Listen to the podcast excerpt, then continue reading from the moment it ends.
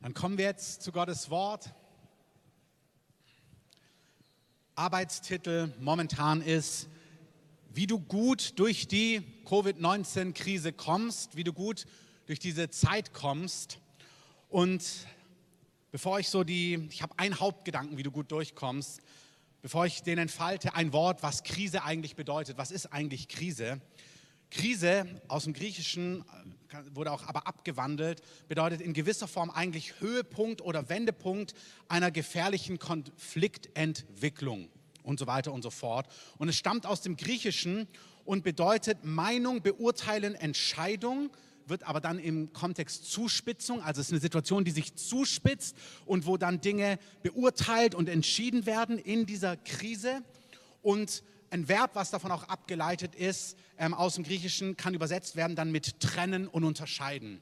Das heißt, eine Krise ist eine Zuspitzung, etwas kommt an einen Höhepunkt oder an einen Wendepunkt und dort entscheiden sich Dinge, dort müssen Dinge beurteilt werden, du musst dir eine Meinung bilden und dann teilen sich Dinge auf, auch auf, dann ordnen sich Dinge, dann werden, kommen Dinge in Position, sie unterscheiden sich, man kann sie klar erkennen. Also eigentlich gar nicht nur negativ, sondern auch was total Positives, in Anführungszeichen, weil Dinge werden sichtbar, Dinge spitzen sich zu und es ist immer gut, wenn Dinge sichtbar werden. Amen. Todd White, ein Prediger, hat mal gesagt, was kommt eigentlich raus, wenn man dich quetscht? Und er sagt, bei einer Zitrone kommt ja saurer Saft raus. Und was kommt bei dir eigentlich raus? Was kommt bei dir raus, wenn du gedrückt wirst, wenn Druck kommt, wenn Herausforderungen kommen? Da werden Dinge sichtbar.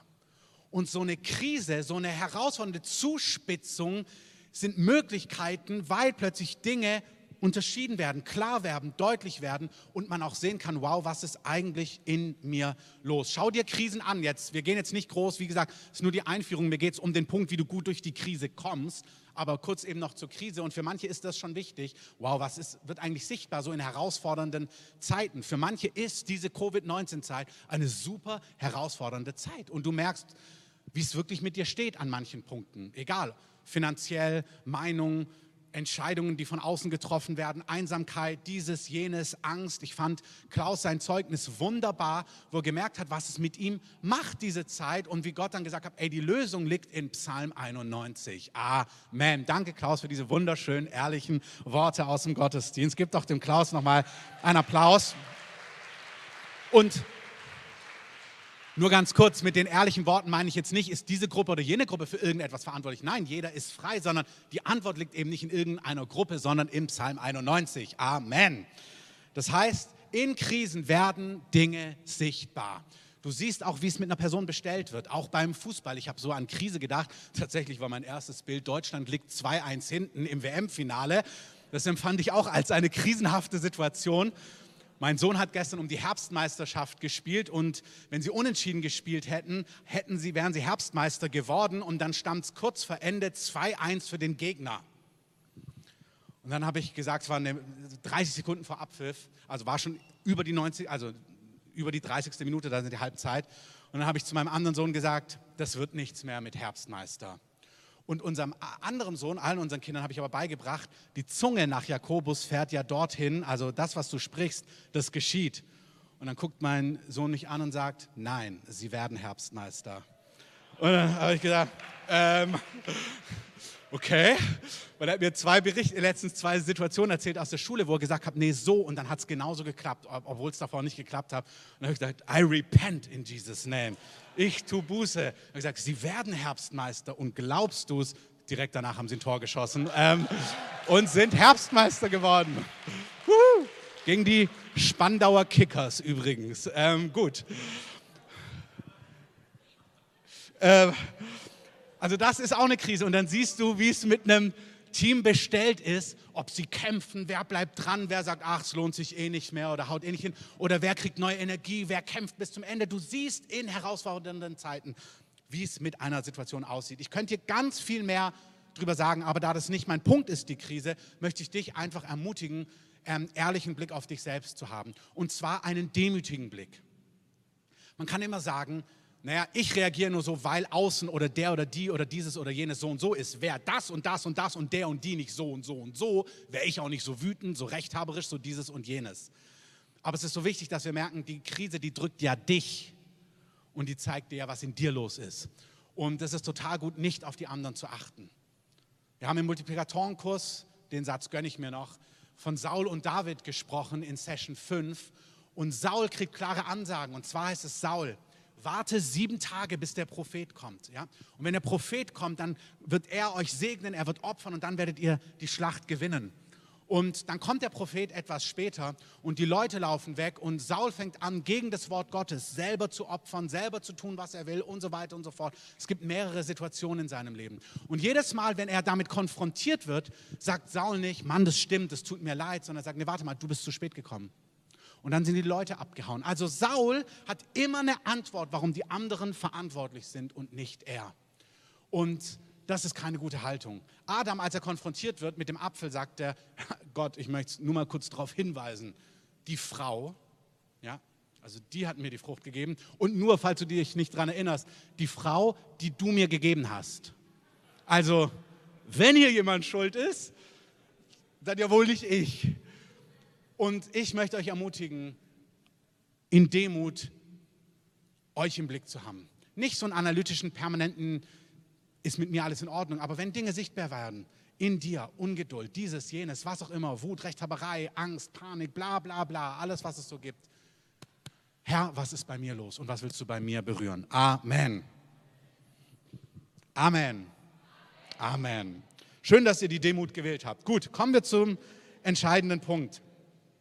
Ich empfinde einfach, dass der Heilige Geist einen Punkt highlighten möchte. Es könnte ganz viel sichtbar werden in dieser Zeit, aber ich empfinde einen Punkt, den möchte der Heilige Geist unterstreichen. Er sagt, der ist wichtig. Der ist wichtig für uns jetzt und der ist wichtig in den Jahrzehnten, die vor uns liegen. Und er möchte, dass dieser, dieser Teil, dieser, dieser, dieser, ja, dieser Wesenszug von Jesus, den auch unser Meister hat, dass der in uns wirklich vorhanden und sichtbar ist. Und ist jetzt vielleicht nicht so der erste, den wir wählen würden oder der so leuchtend herrlich glorreich wirkt oder so super attraktiv, obwohl er wirklich super attraktiv ist. Aber ich glaube, dass er enorm wichtig ist für die Zeit, in der wir leben. Ich glaube, dass er enorm wichtig ist für die Jahrzehnte, die vor uns liegen. Und ich glaube, dass er darüber entscheidet, ob Gott dich gebrauchen kann in der nächsten Zeit, in der Season oder nicht. Ich glaube wirklich, dass Gott diesen Charakterzug in uns etabliert haben möchte. Das Gute ist, alles, was wir brauchen, wenn wir es nicht haben, musst du dich weder verdammen, noch schlecht fühlen, noch es selber produzieren. Puh, sag mal, Glück gehabt. Ähm, sondern Gott gibt uns, was wir brauchen. Und wenn du es nicht hast, dann ist es wichtig, dass du dich treffen lässt und sagst, okay Gott, ich will es. Ich will es, bring es in mir zustande. Amen. Natürlich fragst du das jetzt, von, fragst du dich jetzt, von was reden wir? Und ich möchte, ich, es ist ein Wesenszug, aber ich beschreibe es mit verschiedenen Worten. Ich glaube, Jesus ist enorm wichtig in dieser Zeit, dass in unserem Charakter Sanftmut, Demut und Milde gefunden wird. Im Matthäus 11, Vers 28 und heute machen wir nochmal so zum Jahresende richtig Bibelstudium. Also nehmt eure Bibel oder nehmt das Skript auf der App, da ist es mit drauf oder unter dem YouTube-Link ist es auch verlinkt oder nehmt euer Smartphone oder nehmt euer Tablet und bitte schlagt die Bibelstellen mit auf. Im Skript habt ihr sie natürlich schon ausgedruckt, ansonsten wird sich zeigen, wie schnell ihr durch die Bibel chatten könnt. Ähm, und in naher Zukunft werden wir die Bibelstellen auch hinter uns am ähm, Beamer haben. Das ist auf jeden Fall ein Ziel für 2022. Matthäus 11, Vers 28. Kommt her zu mir, all ihr mühseligen und beladenen, kennen wir, ist aber nicht mein Punkt. Und ich werde euch Ruhe geben, auch gut. Nehmt auf euch mein Joch und lernt von mir. Denn, sagt Jesus, ich bin sanftmütig und von Herzen demütig. Also Jesus sagt, wenn du Ruhe finden willst, wenn du ein gutes Leben haben möchtest in den herausforderndsten Zeiten, die es auf der Welt gibt, und sie werden herausfordernder, das ist so, egal wann die Steigerungen kommen, ob in 10 Jahren, in 5 Jahren, in 50 Jahren, ist völlig egal, lerne von mir und etwas, was, was er sagt, was er könnte auch sagen, lerne von mir, weil ich bin ganz nah dran an Gott oder lerne von mir, weil ich kenne das Wort Gottes auswendig oder lerne von mir, weil ich bin voll des Geistes und bete in Sprachen. Ihr könnt alles sagen, aber er sagt, lerne von mir, weil das, was du brauchst, was echt entscheidend ist dafür, ist Sanftmut und Demut. Sanftmut könnte man beschreiben, so habe ich mal jemanden sagen hören, wie kontrollierte Stärke. Sanftmut ist nicht Schwachheit, ist nicht schwächlich, sondern Sanftmut, da ist Mut drin, aber es ist kontrolliert. Es ist, es ist, du hast, du herrschst über deine Kraft. Da ist Kraft, aber du herrschst mit Christus in deinem Leben. Und das möchte Gott in uns etablieren. Gott möchte, dass du stark bist. Gott möchte, dass du Meinung hast. Gott möchte, dass du Gedanken hast, Ansichten hast, dass du auch diskutieren kannst, dass du auch sagen kannst, ich sehe das anders und meine Gedanken sind anders, aber in einer Haltung, die sanftmütig ist. Amen. Und Demut bedeutet, sich abhängig zu machen von Gott. Ein Vers in Petrus, da heißt es, demütigt euch unter die mächtige Hand Gottes, indem ihr all eure Sorgen auf ihn werft. Das heißt, alles, was wichtig ist in deinem Leben, überall, wo du Angst hast, wo du Panik bekommst, wo du nicht weiter weißt, wo dir in deiner Familie, in deinem Charakter, in deiner Gesellschaft, in deiner Arbeitsstelle, in deiner Arbeit, in deiner Gemeinde, egal wo, überall, wo du Not hast, wo du Sorgen hast, mach dich abhängig von Gott. Er ist die Lösung. Werft, demütigt euch unter die mächtige Hand Gottes, indem ihr all eure Sorgen auf ihn werft. Das ist, was Jesus sagt. Es ist total wichtig, dass du eine Stärke hast, aber dass du darüber herrschen kannst, Sanftmut und dass du abhängig bist von Gott in allen Dingen. Amen. Paulus schreibt im 2. Korinther 10 nach links blättern, also weiter Richtung Ende des Buches. 2. Korinther 10, Vers 1. Paulus schreibt folgendes.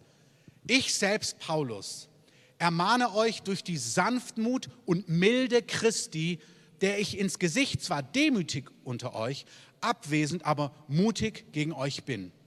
Ich lese weiter. Ich bitte darum, dass ich anwesend, ich erkläre es gleich, das sind so Paulus-Sätze, dass ich anwesend nicht mutig sein muss mit der Zuversicht, mit der ich gedenke, gewissen Leuten gegenüber kühn aufzutreten, die von uns denken, wir wandeln nach dem Fleisch. Paulus schreibt hier eine Gemeinde an, wo es richtig Probleme gibt. Und er sagt, Leute, ich schreibe euch an und zwar in Sanftmut und Milde. Aber verwechselt das nicht. Wenn ihr die Dinge nicht klärt, dann werde ich kommen in Kraft und in Kühnheit und ich werde Dinge konfrontieren und ansprechen und ich werde keine Furcht haben. Aber trotzdem ist da Sanftmut und Milde.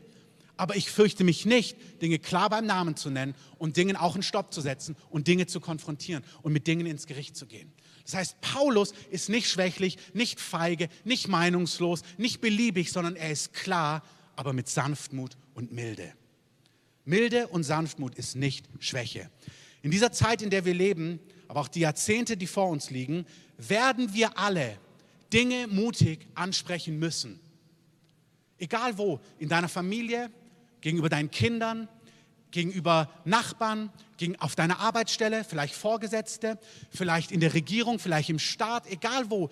Wir kommen in Zeiten und wir sind in Zeiten, wo es total wichtig ist, dass wir wissen, was sagt Gott, wie steht Gott zu Dingen und dass wir mutig über Dinge reden können. Klar sagen, das ist, was Gottes Wort sagt, das ist, was ich denke, das ist meine Meinung, das finde ich richtig, das finde ich falsch. Das ist eine gesellschaftliche Entwicklung, die gefällt mir nicht. Daran ist nichts falsch, bitte hört mich richtig. Sanftmut und Milde ist nicht beliebig und nicht, ach, ist ja alles in Ordnung und ich habe keine Meinung, keine Gedanken. Nein, wir sollen Meinung haben, wir sollen klare Position haben, wir sollen klar wissen, was wir persönlich denken, was das Wort Gottes denkt, aber wir sollen eine Haltung haben und entwickeln eine Fähigkeit, diese Dinge mit Sanftmut und Milde zu kommunizieren. Ich sage es nochmal, dem Heiligen Geist ist es wichtig, er möchte Männer und Frauen zurüsten, denen er Einfluss geben wird, weil sie Wahrheit sprechen werden. Die Gesinnung, mit der sie sie sprechen, ist Sanftmut und Milde. Das ist ein Kriterium, was Gott entscheidend ist, dass das in uns etabliert wird. Diese Haltung, ich habe es gerade gesagt, wird immer entscheidender werden. Wir werden an Stellen sagen, da gehen wir nicht mit. Und alle denken immer, oh, jetzt redet er über das Impfen, aber tue ich nicht. Ich rede insgesamt von Dingen. Das ist nicht mein Thema. Mein Thema ist, dass wir zum Wort Gottes und anderen Dingen, wie gesagt, du darfst deine Meinung haben, aber das ist jetzt nicht mein Thema. Mein Thema ist, dass wir in einer richtigen Art und Weise zu Themen aufstehen können und klar stehen können. 2. Timotheus 2, Vers 24. Gerne im Skript, gerne mit aufschlagen. Ich gebe euch 10 Sekunden. 2. Timotheus 2, Vers 24.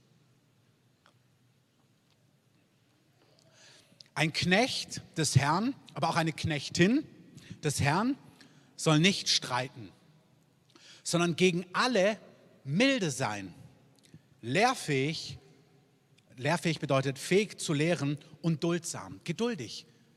Dinge aushalten, andere Meinungen aushalten. Ich gebe euch gleich den Kontext, also ihr hört es gleich im Kontext und ich erkläre es auch nochmal. Ein Knecht des Herrn soll nicht streiten, sondern gegen alle, alle, unterstreich alle, alle, alle, alle, alle, alle, alle, alle. Gegen alle, alle. Milde sein, lehrfähig, fähig zu lehren, duldsam. Und die Widersacher wow, das ist der Kontext, und die Widersacher, die Gegner, die, die nicht deiner Meinung sind, die, die vielleicht sogar total gottlos sind, die, die vielleicht sogar ganz anders denken oder die, die dich einfach nur nerven oder die, die zum zehnten Mal das falsch machen oder die in deiner Familie immer an gleichen, an Weihnachten. Schon wieder macht sie das. Und die Widersacher in Sanftmut zurechtweisen. Ist egal, ob wir jetzt großpolitisch denken oder in deinem kleinen Familienkreis oder in deiner Familie, Freundschaft, Ehe, was auch immer, wo der Widerstand, der Konflikt ist. Ein Knecht des Herrn soll nicht streiten sondern gegen alle milde sein. Wie gesagt, hör mal zu, wir reden hier nicht von stoischen Marionetten und du darfst dich nicht ärgern. Davon rede ich nicht. Jeder muss auch mal rausgehen und sagen, oh, mir platzt gleich der Kragen. Und vom Herrn darfst du sowieso sagen. Mann, ärgert mich das. Oder es ist in Ordnung, Gefühle zu haben. Es ist in Ordnung, ärgerlich zu sein. Es ist auch in Ordnung, wütend zu sein. Amen. Och, Amen. Ja. Jesus sagt, zürnet, aber sündigt dabei nicht. Und dann sagt sich jeder, was heißt das genau? Wie zürnt man und sündigt aber nicht? Das ist eine gute Hausaufgabe über Weihnachten. Also finde es heraus. Zürnet, aber sündigt dabei nicht. Aber Jesus war nicht irgendwie stoisch, sondern als die Händler in seinem Haus waren, hat er die genommen. Ey, der hat erstmal die Peitsche geknüpft. Der war auch nicht, der war nicht irgendwie, der ist nicht ausgerastet. Der hat sich das Ding angeguckt und erstmal eine Peitsche gebastelt. Also der hatte eine Stunde Zeit nachzudenken, ob er das wirklich macht. Er hat eine Peitsche gebastelt und er sagt, doch, das ist absolut angemessen, die Reaktion. Und jetzt raus hier, raus, raus, raus, raus aus meinem Laden. Also Gott hat schon Leidenschaft und doch ist er sanftmütig und milde. Das musst du zusammenkriegen, wie man super leidenschaftlich und klar sein kann und doch vor der Sanftmut und Milde sein kann. Amen.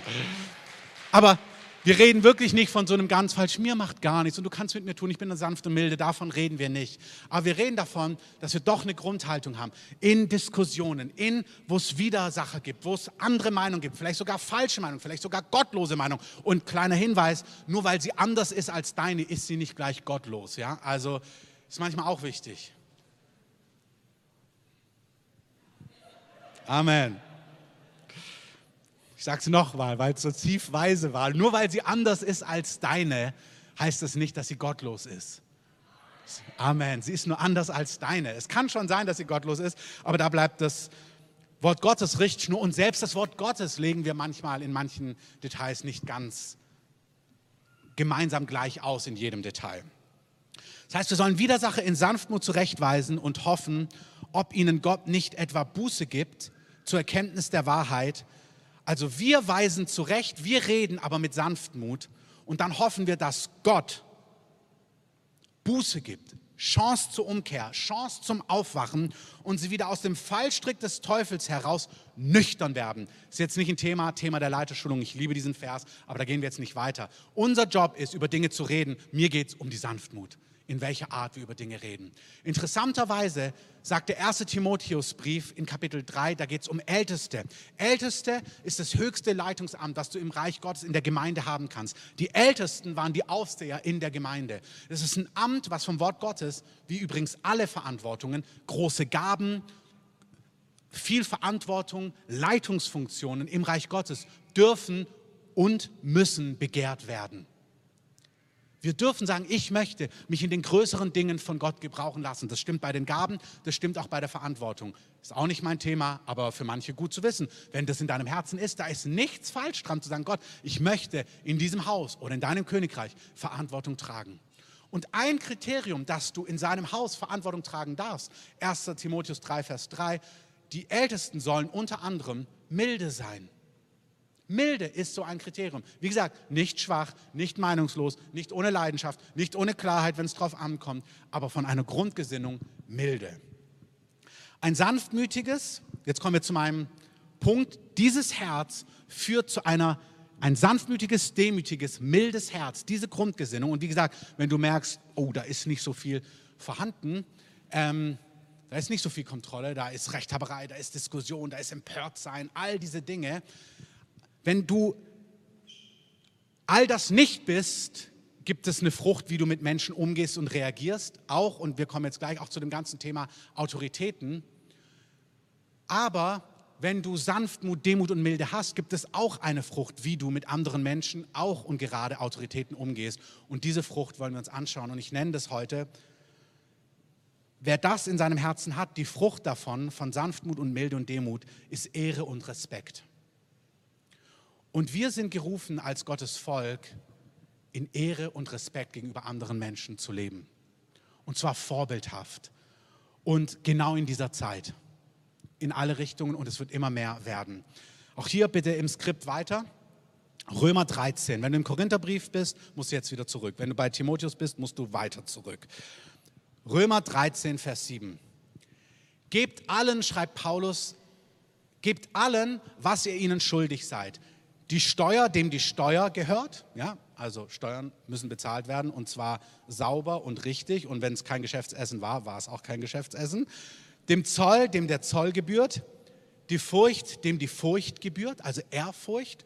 Und die Ehre, dem die Ehre gebührt.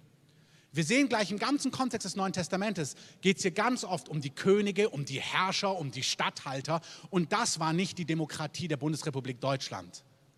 Das war das römische Kaiserreich wo Nero die Christen als Fackeln hat anzünden lassen und die anderen den Tieren zum Fraß vorgeworfen hat. Also das ist der Kontext, wo der Brief geschrieben ist. Nur falls du dich fragst, ob das heute auch gilt bei diesen Gesetzen, die wir heute hier zu erdulden haben. Ähm, und wie gesagt, mir geht es nicht um Gesetze, um Inhalte. Mir geht es um Herangehensweise und Umsetzungsweisen. Gebt allen die Ehre und dem die Ehre gebührt, sollen wir die Ehre geben. Ist wichtig, in welchem Kontext. Lest euch mal im Neuen Testament die Verteidigungsreden von Paulus durch gegenüber Obrigkeit. Das ist ehrenvoll, obwohl sie ihn anklagen für falsche Dinge. Aber er geht ehrenvoll um. Schaut, wie Daniel, auch Weihnachtslektüre, also drei Hausaufgaben. Erstens, zürnet und sündigt dabei nicht, findet raus, was das ist. Zweitens, die Verteidigungsreden von Paulus. Und drittens, wie Daniel mit Nebukadnezar umgeht. Nebukadnezar ist ein super gottloser Herrscher, der als die Leute nicht reagieren, sagt, ey, wenn ihr mir, ihr Weissager, er hat sein Team von Weissagern, wenn ihr mir meinen Traum nicht sagt und auslegt, dann bringe ich euch alle um. Also ist nicht der beste Vorgesetzte, da ging es nicht um oh, Weihnachtsgeld oder nicht Weihnachtsgeld, sondern die hatten ganz andere Probleme. Und, Nebu und Daniel geht in eine Art und Weise mit ihm um, da können wir wirklich was von lernen. Das heißt nicht, dass das, was er tut, richtig ist, nichts dergleichen. Und da, wo es gottlos wurde, hat er auch gesagt, da mache ich nicht mit. Ich werde mich nicht, ähm, ich werde gewisses Essen nicht essen. Und die Freunde von Daniel haben gesagt, und wir werden uns nicht vor dieser Statue verbeugen. Wir werden keine falschen Götter anbeten und sie verehren. Aber du kannst sehr straight sein mit sehr viel Sanftmut im Herzen. Amen. Amen. Das, was ich sage, mir geht es wirklich um Autoritäten. Mir geht es um Autoritäten in unserem Kontext auch jetzt, wo wir eine neue Regierung haben und ich habe das rumgeschrieben, auch per E-Mail. Ich bin dankbar für einen gewissen Umgang, was ich gesehen habe. Ich bin dankbar für gewisse Innovation und Aufbruch. Ich bin da erstmal nicht kritisch, sondern die Liebe glaubt erstmal alles, ist kein großes politisches Statement. Aber so gehe ich erstmal ran an die ganze Sache. Ich bin da dankbar und wünsche das Beste und bete für das Beste. Amen. Wirklich, weil Gott denkt nicht in Parteipolitik. Gott hat auch kein Parteibuch, also Gott steht da drüber, nur falls es da Unsicherheiten gibt. Aber gleichzeitig wenn du manches durchliest so im Koalitionsvertrag, Stichwort Liberalisierung der Gesellschaft, wow, da stehen Dinge drin, die haben mit dem Wort Gottes ja so rein gar nichts zu tun. Und auch mit Herangehensweisen, das könnte es ganz schön in sich haben. Und da brauchen wir absolut eine Meinung. Und die können wir haben in Sanftmut, in Demut und in Milde. Amen. Aber es geht mir um weit mehr als um Regierungen. Es geht mir, wenn ich das sage, um Autoritäten auch an sich, auch wie wir miteinander umgehen, die wir andere Meinungen und Gedanken und Ansichten haben.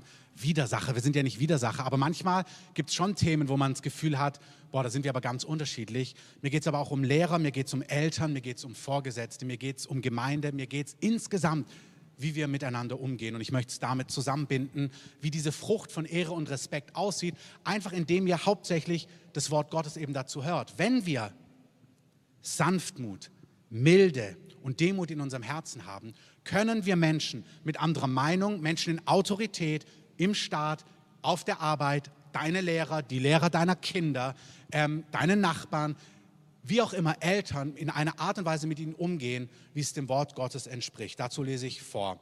1. Petrusbrief 2, Vers 17.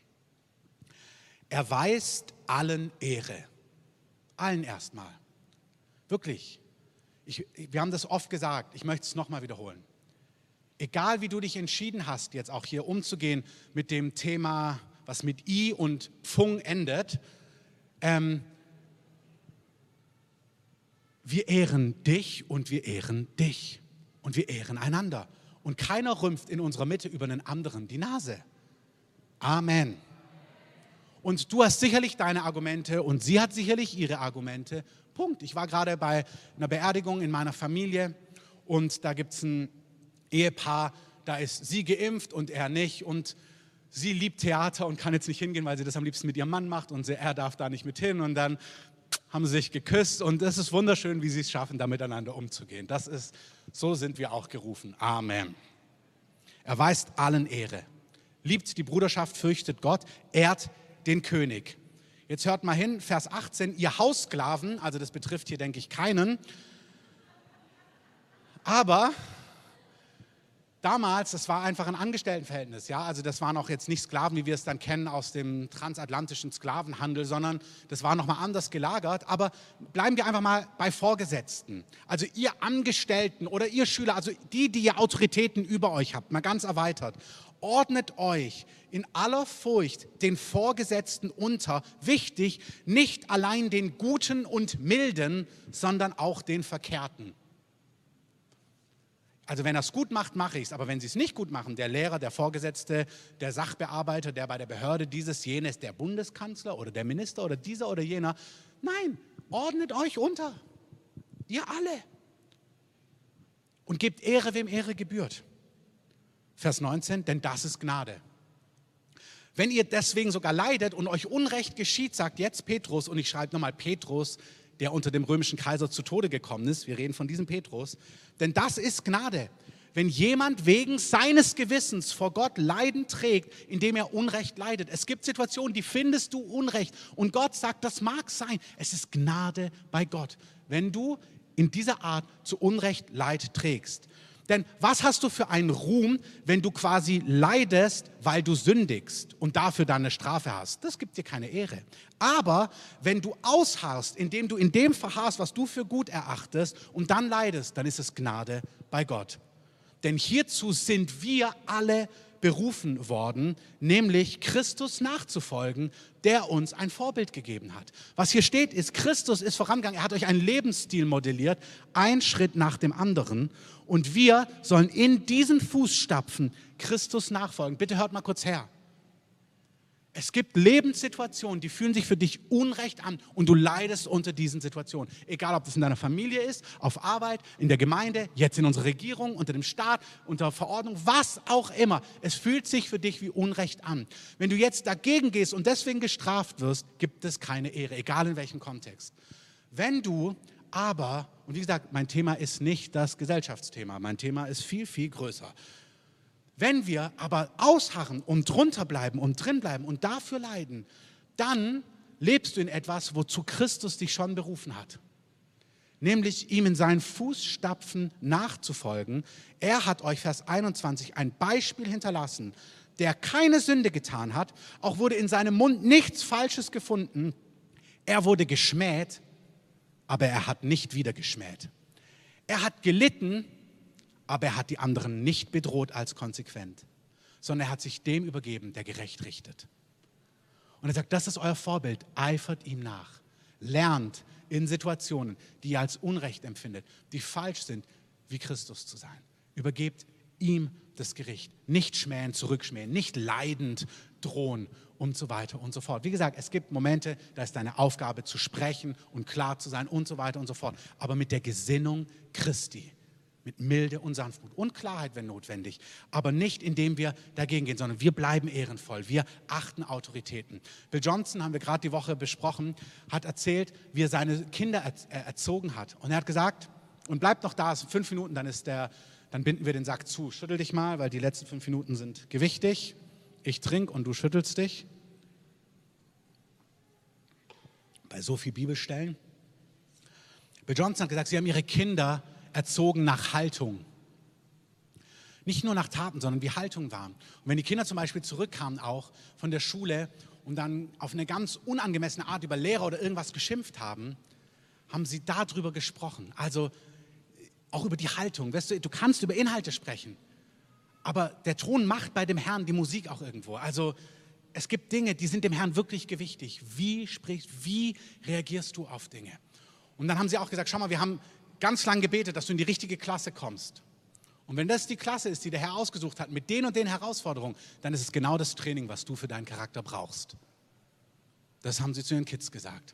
Und es ist cool, wenn du jetzt die Kids siehst, 20, 30 Jahre später, denkst du, well done, hat gut geklappt. Also gute Leute. Ähm, und das ist wichtig, dass wir merken, okay, es gibt Herausforderungen in deinem und meinem Leben. Der Herr weiß um die, wachs an ihnen. Jemand hat mal gesagt, du kannst durch Herausforderungen besser oder bitter werden. Im Englischen ist es better, better or bitter besser oder bitter. Und Gott möchte, dass du durch Herausforderungen, durch Dinge, die dich konfrontieren, die du als Unrecht empfindest, was auch immer, dass du Christus ähnlicher wirst und nicht das Gegenteil. Amen. Amen. Wuhu. Gut, vier Minuten ungefähr. Epheser 6. Ihr, El ihr Kinder, gehorcht euren Eltern im Herrn. Ganz interessant. Nicht nur Kinder zu Eltern, auch geistliche Kinder. Auch hier gibt es etwas, auch für Gemeinde, fürs Reich Gottes, Autoritäten, Leiterschaft. Ihr Kinder, gehorcht euren Eltern im Herrn, denn das ist Recht. Es ist so altbacken klingt das und so fast spießig, wie er es schreibt. Aber hey, es ist uns Leben. Hör mal zu, was, die, was hier steht. Ehre Vater und Mutter, denn es, das ist das erste Gebot mit Verheißung. Gott hat ein Gebot gegeben und hat gesagt, wenn du dieses Gebot achtest, gibt es eine Verheißung, das ist ein Versprechen. Das ist wie, wenn du das tust, ist das die Belohnung. Ehre Vater und Mutter, Ehre Autoritäten, geistliche Vater und Mutter, natürliche Väter und Mütter übertragen. Ehre Vater und Mutter, das ist recht, es ist das erste Gebot mit Verheißung. Was ist die Verheißung? Die willst du haben. I promise. Wenn du so lebst, heißt es, damit es dir wohl geht und du lange lebst auf der Erde. Ein langes, gesundes Leben und es dir gut geht, ist verknüpft mit Vater und Mutter Ehren. In meiner französischen Verwandtschaft werden ganz viele Leute über 90 und zwar positiv. Das ist ein richtig gesegnetes, sattes Leben. Meine Oma ist jetzt an meinem Geburtstag nachmittags eingeschlafen und morgens haben wir noch kurz telefoniert. Mit 91 und dann ist sie einfach zum Herrn gegangen. Und ich sehe die Frucht von dem Leben, was Vater und Mutter ehrt. Noch viele andere Dinge, aber das stimmt damit es dir wohler geht und du lange lebst auf Erden. Amen. 1. Petrus, lesen wir den noch? Doch, den lesen wir noch. Wort Gottes ist gut. Amen. 3 Vers 8, zwei Bibelstellen habe ich noch. Endlich aber seid gleichgesinnt, mitleidig, voller brüderlicher Liebe, barmherzig, demütig, jetzt Vergeltet nicht Böses mit Bösem oder Beschimpfung mit Beschimpfung, sondern im Gegenteil. Segnet, weil ihr dazu berufen worden seid, damit ihr Segen erbt. Vergeltet nicht Böses mit Bösem, nicht Schimpfen mit Schimpfen, sondern segnet. Warum? Das ist so cool, da ist eine Verheißung, weil du Segen erben sollst. Segne, damit du gesegnet wirst. Jetzt bitte Vers 10. Oh, dem Nebensitzer stupsen, der ist für dich. Denn wer das Leben lieben und gute Tage sehen will, ich muss euch einmal fragen, wer will das Leben lieben und gute Tage sehen? Ja, Amen. Das ist doch, was wir wollen. Wer das Leben lieben und gute Tage sehen will, Tage sehen will, der halte die Zunge und die Lippen vom Bösen zurück, dass sie nicht Trug reden. Er wende sich ab vom Bösen und tue Gutes. Er suche Frieden und jage dem Frieden nach. Nicht der Rechthaberei, nicht diesem, dem Frieden soll er nachjagen. Wer das Leben lieben und gute Tage sehen will, soll so leben. Und dann sagt er, das ist, warum du es tun kannst, weil hey, die Augen des Herrn, die sind doch auf die Gerechten gerichtet. Und hey, die Ohren des Herrn hören doch das Flehen der Gerechten. Das Angesicht Gottes ist doch für dich und gegen die, welche Böses tun. Gott sagt, du kannst so leben, weil ich hab dich doch im Blick. Amen. Ich sehe doch, wenn Unrecht ist auf deiner Arbeit. Ich sehe doch, wenn Unrecht ist in deiner Familie. Ich sehe doch, wenn Unrecht ist in der Gesellschaft. Ich hab das doch im Blick. Du kannst lieben und ich kümmere mich um dich. Das ist die Grundlage. Gott sagt, ich sehe das doch. Meine Augen sind doch auf dich gerichtet. Dein Job ist lieben. Und wenn du in Gott ruhst, weil du weißt, Gott kümmert sich um mich, bist du auch relaxed und milde. Carsten, ihr dürft nach vorne kommen, ich sage das nochmal.